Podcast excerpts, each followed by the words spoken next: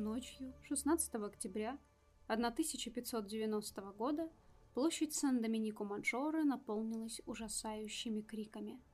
Они всколыхнули всю округу, заставив жителей Неаполя трепетать от недоумения и страха. Эти жуткие крики доносились из богатых апартаментов, расположенных над площадью. В ту же ночь к месту происшествия прибыла делегация неаполитанских чиновников. Дело было серьезным, громким и шокирующим.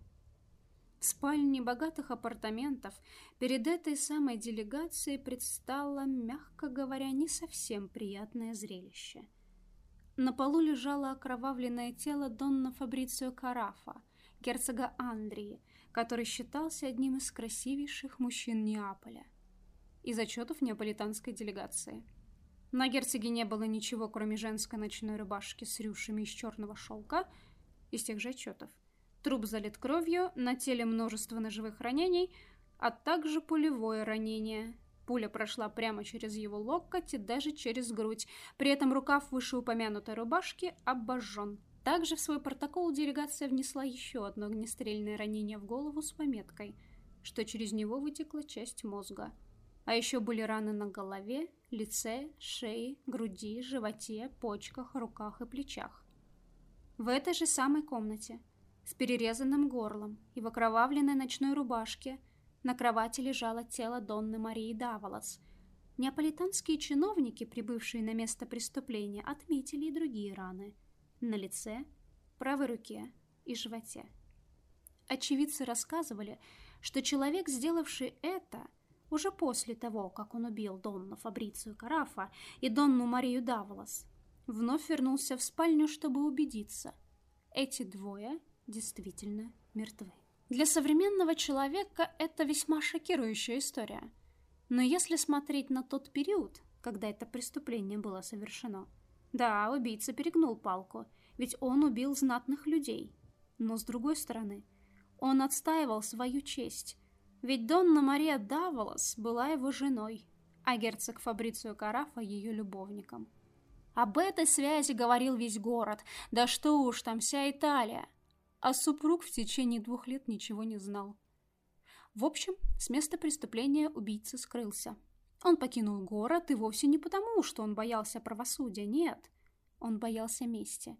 Ведь родственники его супруги и родственники ее любовника могли устроить ему жестокую вендетту.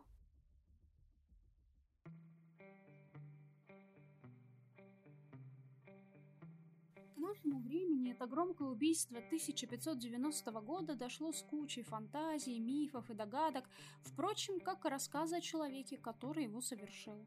А звали его Карло Джезуальдо де Виноза. Итальянский князь, композитор и лютнист. Фигура весьма неоднозначная и яркая. О Карло де Виноза говорят как об уникальном авторе, писавшем проникновенные мадригалы в уникальном хроматическом стиле. Музыка Карло трогает до глубины души, Говорят, что причина кроется в его раскаянии. Композитор очень переживал по поводу того, что он сделал, и даже больше. Это сводило его с ума в ментальном и физическом смысле этого слова. Однако давайте разбираться, каким на самом деле был этот человек, почему его музыка так проникновенна, и правда ли это, что он так переживал по поводу убийства, которое совершил. Меня зовут Алиса Халайнен, и вы слушаете подкаст «Мюзик де Кур». Место, где мы говорим о прекрасном и порой совершенно непонятном. Об истории музыки. Всем привет и поехали!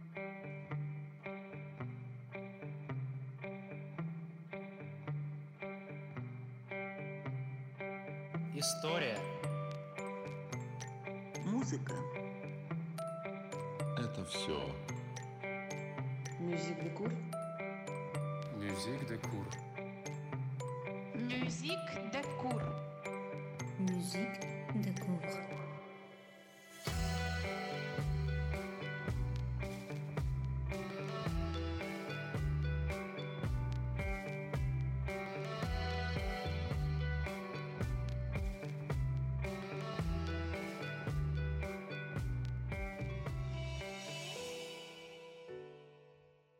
Джезуальдо де Веноза родился 8 марта 1566 года.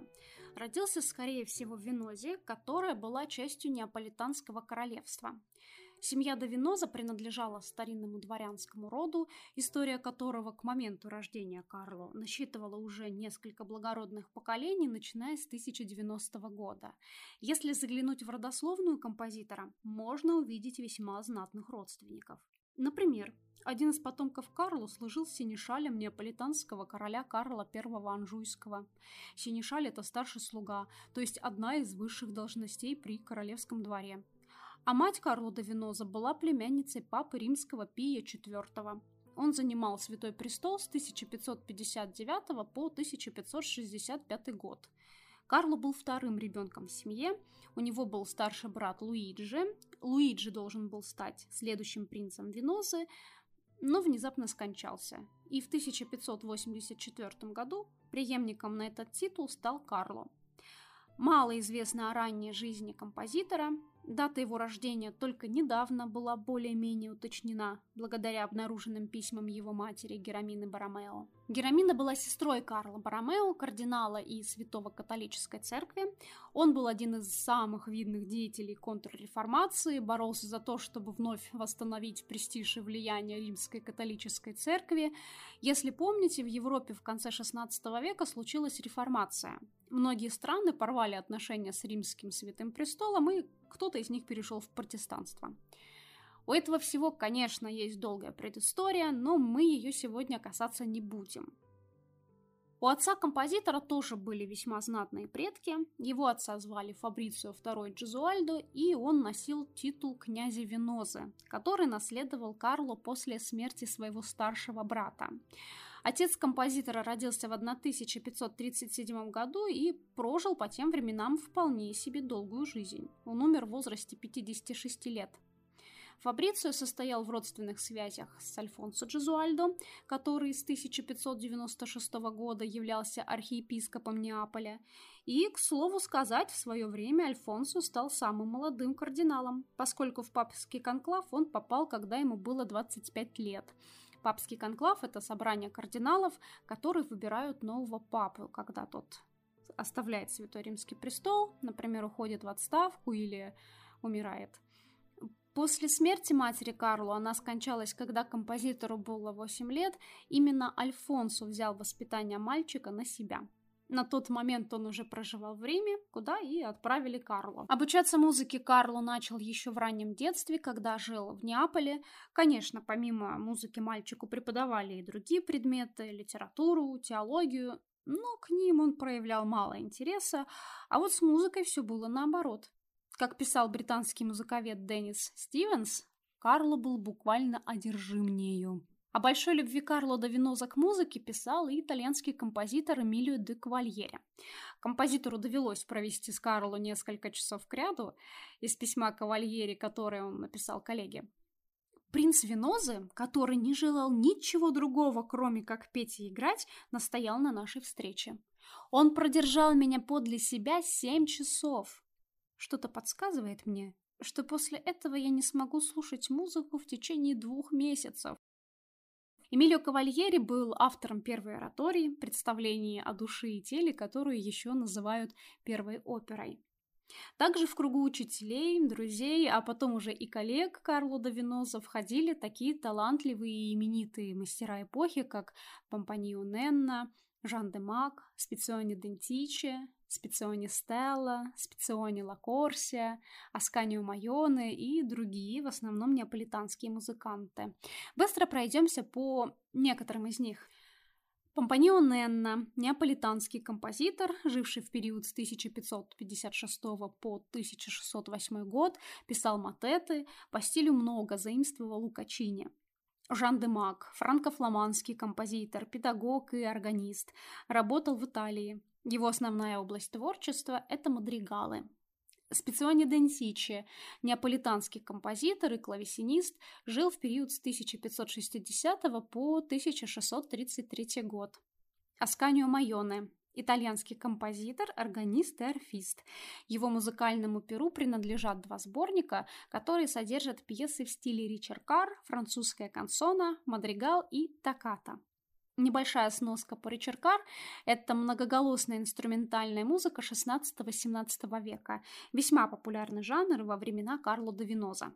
Некоторые из этих композиторов обменивались своими идеями с Карло Джезуальдо да Виноза, однако на формирование музыкального стиля самого композитора оказал влияние феррарский придворный композитор Луцаско Луцаски. Луцаски был итальянским композитором, органистом, клавесинистом, музыкальным педагогом, одним из самых значительных мадригалистов и органистов в Италии XVI века.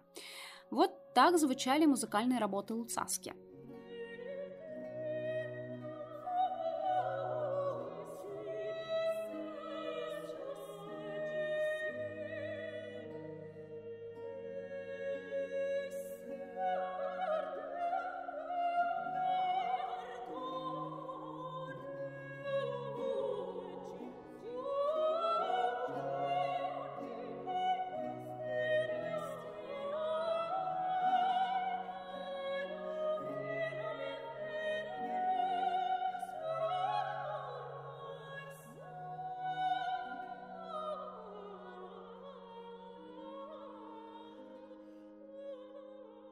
19 лет Карло Давиноза опубликует свой первый мотет. Уже тогда его можно было назвать опытным музыкантом. Опубликованная музыка Джезуальдо разделяется на три категории – духовная вокальная, светская музыка, инструментальная. Наиболее известные композиции его опубликованы в шести книгах мадригалов между 1594 и 1611 годами, а также его духовная музыка «Тенебрая респонсория» — это 1611 год, которая очень похожа на мадригалы только с использованием священных текстов. Очень много музыки Карло Джезуальдо осталось в рукописях. Эти документы содержат некоторые из его экспериментов в хроматике, а также композиции в современной форме монодии. Некоторые из произведений были написаны в Ферраре для женского концерта. Тот самый концерто да история которого началась в 1580 году, когда герцог Феррара Альфонсо II собрал вместе профессиональных певиц. Понятное дело, что все участницы женского концерта прекрасно разбирались в музыке, умели ее исполнять, если говорить о музыкальном стиле Джезуальдо, он характеризуется отдельными секциями, в которых сравнительно медленный темп чередуется с быстрыми диатоническими пассажами. Текст тесно связан с музыкой.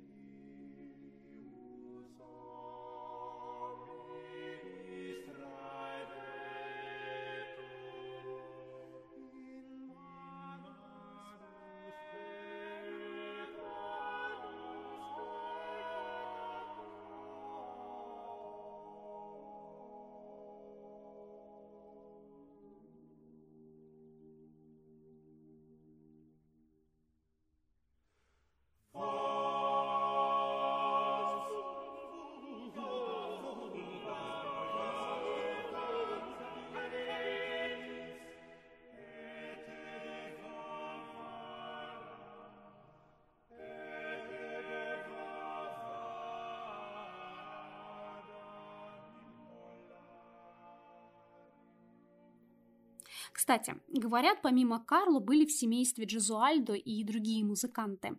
Алессандро Джезуальдо, талантливый певец, и Этор Джезуальдо, виртуозный музыкант, прекрасно владевший игрой на виоле добраччо.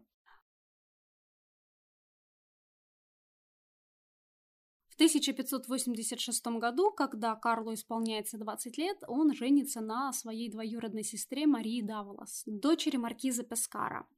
Она была на 6 лет старше Карла. Как описывают ее современники, Мария была очень красивой женщиной. Карлу она досталась уже вдовой, причем дважды вдовой. Первый брак Марии был заключен, когда ей было еще 16 лет. Брак Карлу и Марии заключается по договоренности двух семей – Виноза и Пескара. По большому счету он был необходим семье композитора, потому что Карлу единственный наследник. В то время это была совсем грустная история, поэтому композитор оказывается под большим давлением со стороны своей семьи.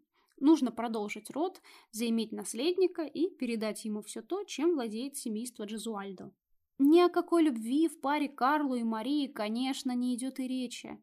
Судя по всему, Карл вообще не особо интересуется своей женой, и после того, как она рожает ему мальчика, Эммануэля, композитор как-то совсем забывает о существовании своей супруги и полностью уходит в свои увлечения, в музыку.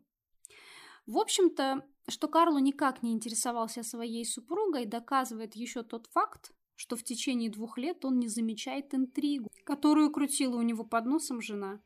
А ведь о связи Марии Даволос и Фабрицио Карафа говорила вся Италия. В принципе, при том равнодушии, которое у Карло Давиноза было к своей супруге, эта любовная интрига могла еще долго оставаться в тени. Говорят, что композитор узнал об измене жены от дяди, Дона Джулио. Он якобы предал любовников.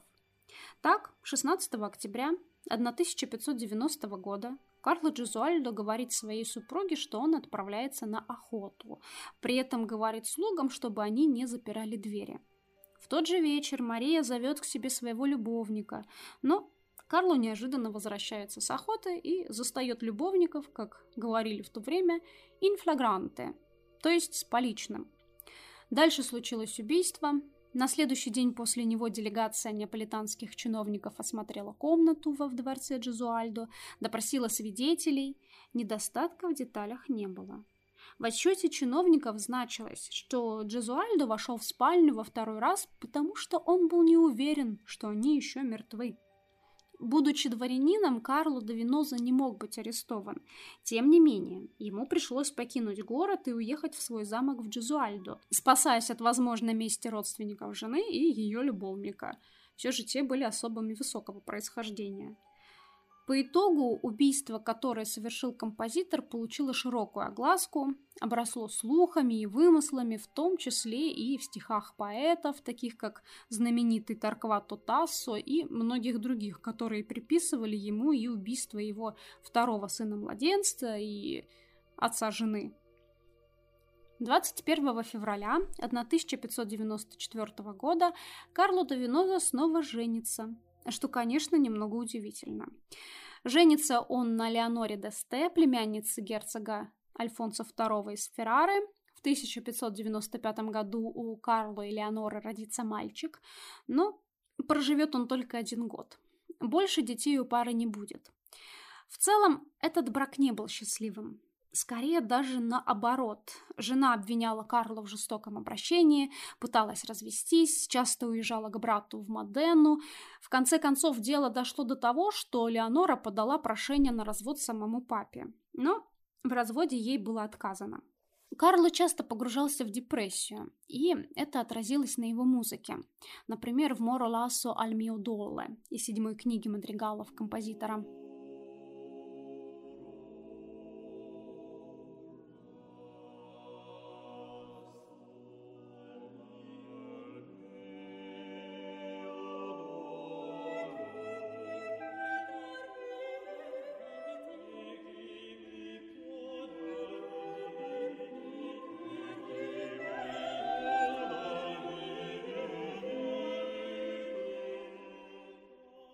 1594 году Карло Давиноза вместе с Леонорой переезжает в Феррару ко двору отца супруги.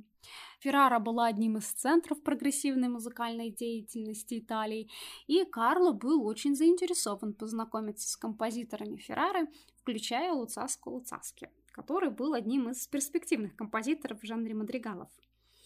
Более двух лет в окружении лучших музыкантов Италии, одним из которых был юный Джероламо Фрискобальди, Карло Давиноза участвовал в авангардной творческой жизни Феррары. Именно Феррари Джезуальдо выпустил свои первые четыре книги мадригалов.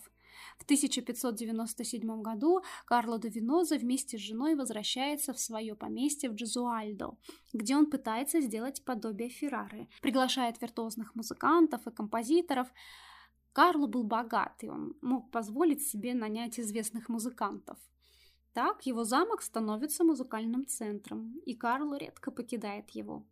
К слову сказать, самые известные хроматические произведения композитора были созданы именно в этот период добровольной самоизоляции и опубликованы в Неаполе в 1603 и в 1611 году.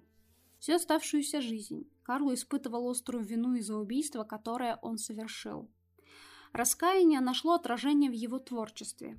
Одно из очевидных доказательств – это тексты мадригалов, а именно экстремальные эмоции, выраженные в словах «любовь», «боль», «смерть», «экстаз», «агония» и так далее. И хотя эти слова и эмоции были распространены, в музыке Карло де Виноза они достигли крайнего развития. Тексты для мадригалов, скорее всего, композитор сочинял сам. Что касается музыки Карло де Виноза, она является одной из наиболее экспериментальных. С одной стороны, в ней есть плавность мелодической линии, усиленная хроматикой. С другой – резкие скачки и внезапные паузы. Писал Карло де Виноза и для женского концерта, он же «Концерт Деля Донне», ансамбль, в котором состояли профессиональные певицы. Кончерто Деля Донна был основан в 1580 году герцогом Феррарским Альфонсо II. Для этого ансамбля Джезуальдо написал несколько произведений в монодийном стиле, к сожалению, большинство из этих произведений не сохранилось. В конце жизни Карло де Виноза страдал от депрессии и безумия. У него случались внезапные вспышки гнева, во время которых он избивал слуг. Это безумие и гнев странным образом уживались с чувством вины, которое к концу жизни композитора только усилилось. Раскаиваясь в убийстве, которое он совершил, Джезуальдо писал странные письма кардиналу, в которых просил вернуть останки его святого дяди, Карло Баромео. Он был канонизирован в 1610 году. Также то ли в память о своем умершем сыне, то ли с целью того, чтобы хоть как-то загладить чувство вины или же получить искупление, Карло да Виноза заказал алтарь для часовни капуцинов, где были изображены он сам и его жена Леонора, приносящие душу своего мертвого сына в сопровождении святого Карло, дяди Джизуальдо. Что касается брака композитора с Леонорой Десте, несмотря на отказ папы в разводе, супруги вместе не жили – Карло купил Леоноре отдельное поместье, сам же он до конца жизни оставался в своем замке. Психологическое состояние Карло де Виноза неминуемо ухудшалось. В наше время психологи, скорее всего, назвали бы это клинической депрессией и прописали бы Карлу кучу медикаментов.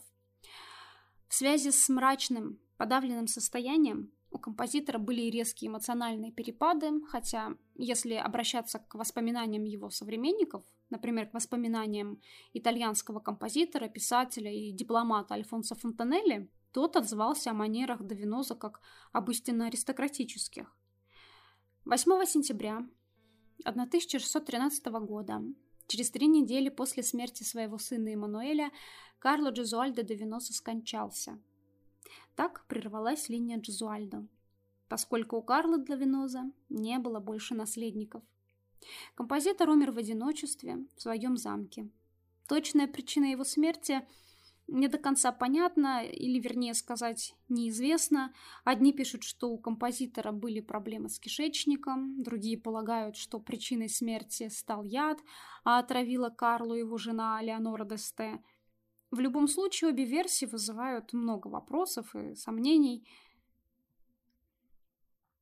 Карло де Виноза был похоронен в часовне святого Игнатия в церкви Джезу Новую в Неаполе. К сожалению, из-за того, что в 1688 году случилось землетрясение, церковь была разрушена, и могила композитора была утеряна. Осталась только мемориальная доска. Жизнь Карла Джезуальдо де Виноза стала вдохновением для многих художественных и музыкальных драм, в их числе роман Анатоля Франца, рассказ Хулио Кортасара, оперы Франца Гумеля – Кроме того, в 20 веке композиторы откликнулись на музыку Карла Дозвеноза. Альфред Шнитке в 1995 году написал оперу Джезуальда, в основу легли события из жизни композитора. Игорь Федорович Стравинский к 400-летию композитора создал мадригальную симфонию «Монумент Джезуальду Дивиноза», который звучит так –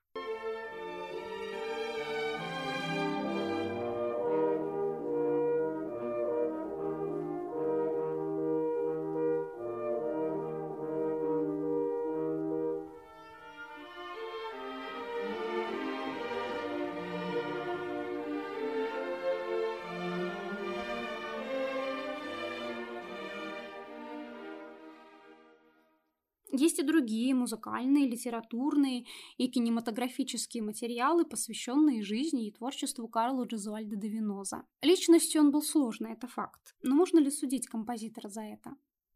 Он человек другой эпохи, и, конечно, многих вещей мы сейчас просто понять не сможем. Однако, какую прекрасную и трогательную музыку оставил Карло Джезуальдо де Виноза нам. Большое спасибо, что провели это время с Music Cour.